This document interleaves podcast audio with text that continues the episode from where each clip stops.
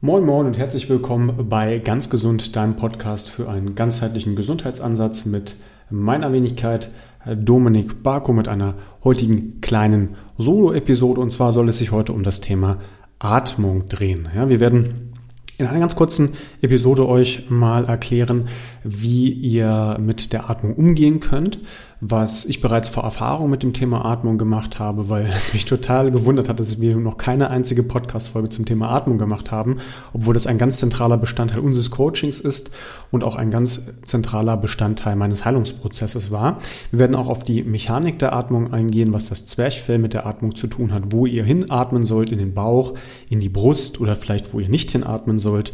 Dann wird es auch nochmal das Thema zentrales Nervensystem gehen wie wir mit der Atmung auf unser Nervensystem zugreifen können. Und wir gucken uns auch nochmal zwei Arten Techniken an, eine zum Aktivieren und eine zum Runterkommen. Das alles nach unserem Intro.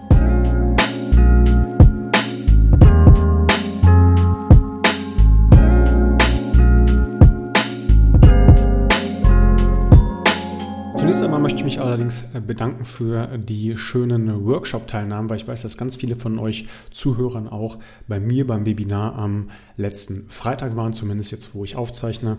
Da haben wir uns mal das Thema ganzheitliche Gesundheit angeguckt und haben da mal erörtert, wie man Probleme ganzheitlich angehen kann, ohne dass man jedes Mal nur am Symptom arbeitet sondern langfristig die Ursache rausfindet und dann die Ursache versucht zu beheben. Hat super Spaß gemacht, hat zwei Stunden äh, auch gedauert, aber das nur, weil es so viel Spaß gemacht hat und weil ihr so viele Rückfragen hattet. Das nur als kleine Randnotiz. Ähm, wir möchten euch heute etwas reinleiten in das Thema Atmung. Da würde ich als allererstes gerne erstmal anfangen mit meinen eigenen persönlichen Erfahrungen mit dem Thema Atmung. Ich bin das erstmal über das Thema Atmung gestoßen aus dem Bereich der Biomechanik. Ja, wenn man sich den Körper anguckt und die Muskeln und die ganzen Strukturen anguckt, und das ist ja auch das, was ich ganz häufig mache, dass ich Körper auseinandernehme, mal gucken, welche Teile nicht funktionieren und dann, dass wir versuchen, diese Teile wieder in Ordnung zu bringen und letzten Endes dann gucken, dass wir die wieder sinnvoll auch in das Leben, äh, in den Lebensalltag integrieren. Dann kommt man über einen großen Muskel nicht hinweg und das ist das Zwerchfell. Das ist der größte Muskel, den wir im Körper haben aber wahrscheinlich der Muskel, den wir am allerwenigsten trainieren. Und allein deswegen macht es schon Sinn, sich einmal mit der äh, Atemmechanik auseinanderzusetzen und sich einmal zu überlegen, okay, warum trainiere ich den eigentlich nicht? Könnte sein, weil der nicht gut aussieht. ja, ich habe noch nie jemanden gesehen, der tatsächlich sagt, wow, hast du ein schönes Zwerchfell? Ist doch eher selten der Fall. Boah, da habe ich mir ein Schluckproblem, ihr Lieben. Also jetzt mir nicht übel, wenn ihr heute mich ein paar Mal schlucken hört. Ähm, ähm, wo war ich stehen geblieben? Genau. Ja, da wird es ähm, tatsächlich niemanden geben, der euch äh, letzten Endes sagt, wow, toll, dass ihr so ein schönes Zwerchfell habt. Und äh, ja, wenn man aus rein optischen Gründen trainiert, dann denkt man erstmal, okay, das ist nicht ganz so wichtig, wie mein Zwerchfell aussieht. Hm, weit gefehlt. Wir brauchen die Atmung für nahezu jeden Bewegungsprozess, den wir ausführen.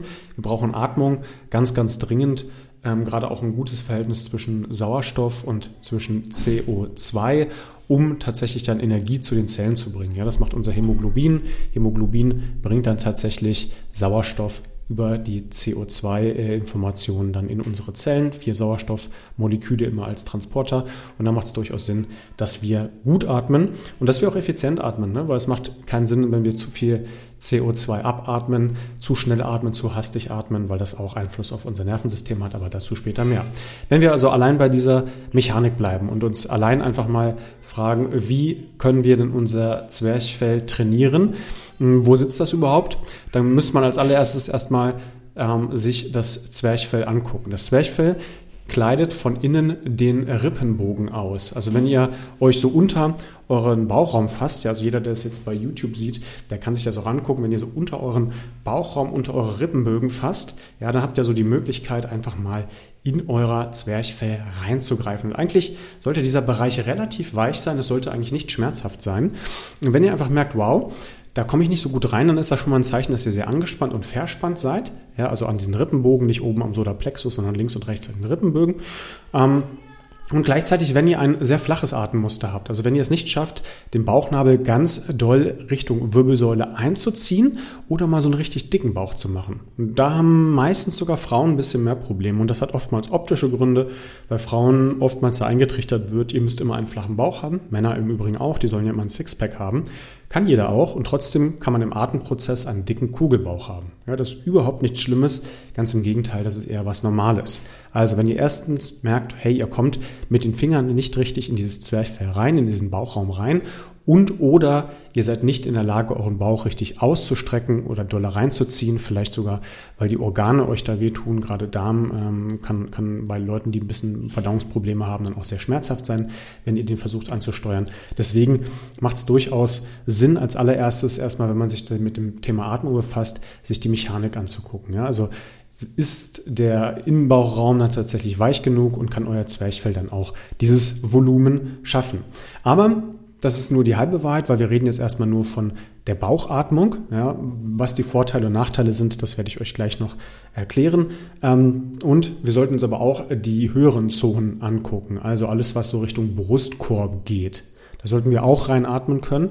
Ja, und der Brustkorb, der ist in sich recht flexibel. Der besteht aus Rippen und die Rippen sind dann wieder mit Zwischenrippenmuskeln verbunden und da solltet ihr auch in der Lage sein, diese kleinen Strukturen mal auszudehnen, auf Länge zu bringen. Und das hängt auch im Wesentlichen damit ab oder davon ab, wie eure Brustwirbelsäulenbeweglichkeit in Gänze ist. Ja, ganz viele Leute haben da Probleme. Also Brustkorb, Brustwirbelsäule, da sollte man richtig schön atmen können. Und vor allem sollte man da eine horizontale Atmung machen. Das heißt, dass man sich nach links und nach rechts ausweitet und nicht frontal nach vorne. Ja? Wo sollten wir nicht unbedingt hinatmen? Oben in den Hals, also so links und rechts in diese Nackenmuskulatur, wenn ihr die Schultern zu den Ohren zieht. Ja, sinnbildlich hm, könnt ihr euch ja mal ausprobieren, was passiert, wenn ihr jetzt die Schultern zu den Ohren zieht. So atmet ihr natürlich nicht, ja, aber wenn ihr einatmet, macht ihr das in Teilen. Das ist ja richtig schön, die Schultern zu den Ohren zieht.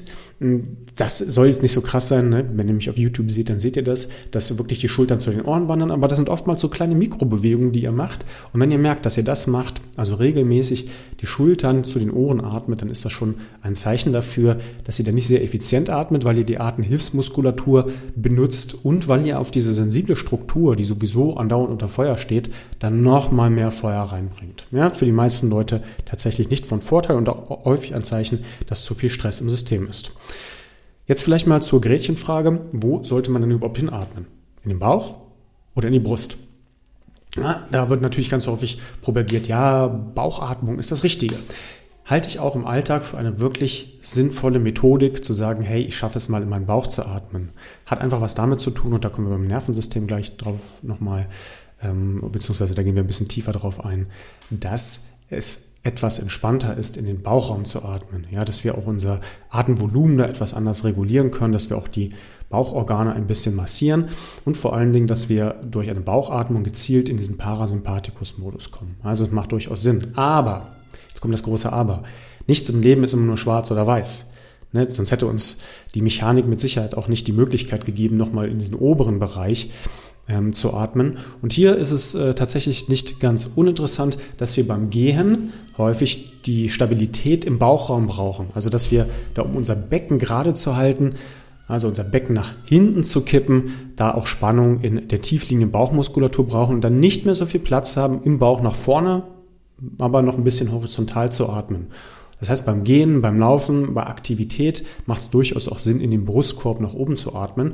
Und wenn man das eine oder das andere nicht kann, dann ist man in einer oder in einer anderen Situation halt nicht in der Lage, entweder entspannt arbeiten, leben, sitzen, chillen zu können oder dann mit der richtigen Effizienz trainieren, sich bewegen und äh, tatsächlich auch mal die Sau rauslassen zu können. Ja, also beides muss und sollte gekonnt werden. Ich habe gerade schon so einen kleinen Hint gegeben, das wäre nämlich der dritte Punkt, über den ich gerne sprechen würde, das Thema Nervensystem. Ich habe das Thema Nervensystem in einer anderen Podcast-Folge schon mal sehr ausführlich erläutert und da sind wir auch mal alle Punkte durchgegangen, die das Nervensystem in unserem Körper mit beeinflusst. Hört euch die Folge gerne nochmal an, wenn ihr das möchtet.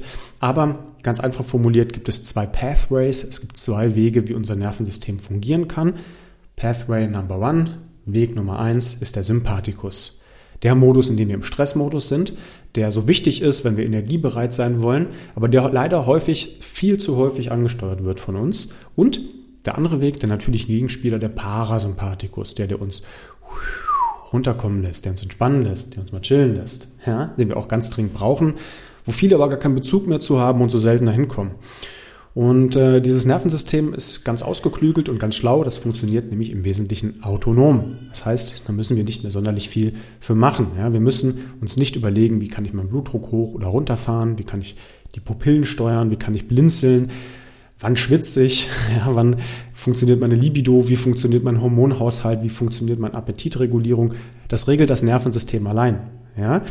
Es gibt auch einen guten Mechanismus, den wir selbst vom Nervensystem selbst ansteuern können, der also sowohl allein funktioniert, aber auch wir selbst noch mit in äh, die Verantwortung mitnehmen können und das ist unsere Atmung.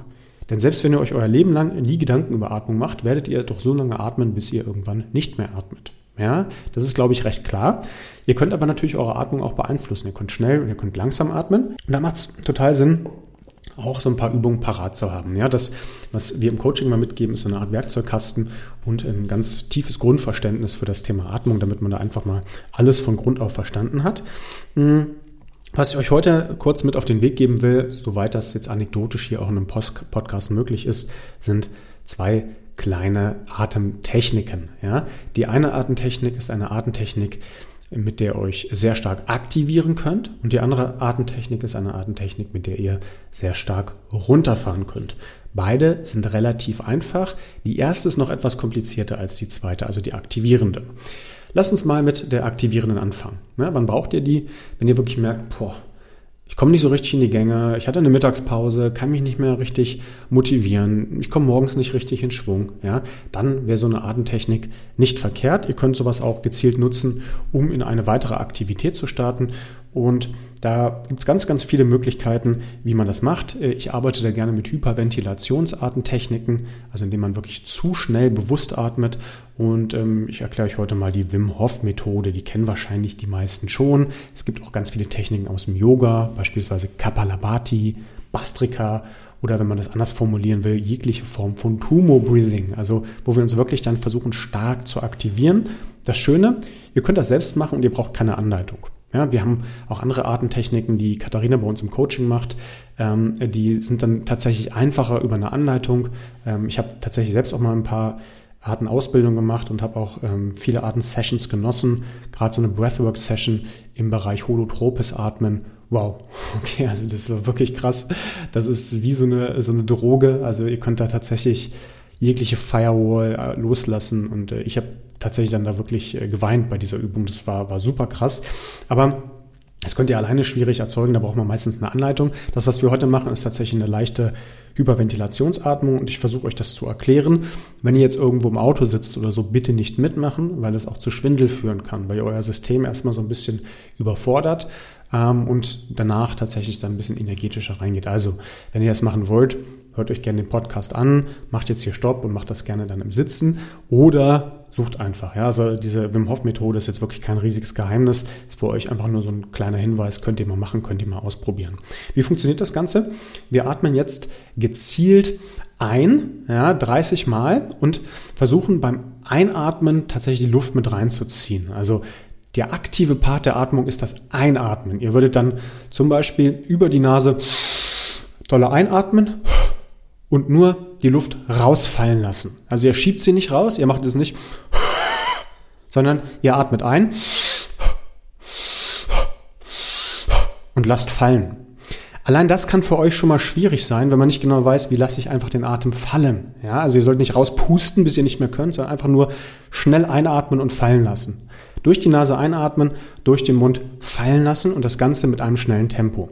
Ich mache mal ja, wenn ihr das per YouTube guckt, nochmals, dann könnt ihr euch das ein bisschen dezidierter angucken. Ihr werdet es wahrscheinlich aber auch per Podcast verstehen. Ein kleines Beispiel mit zehn Atemwiederholungen. Ja, also das Ganze würde sich so anhören oder anschauen.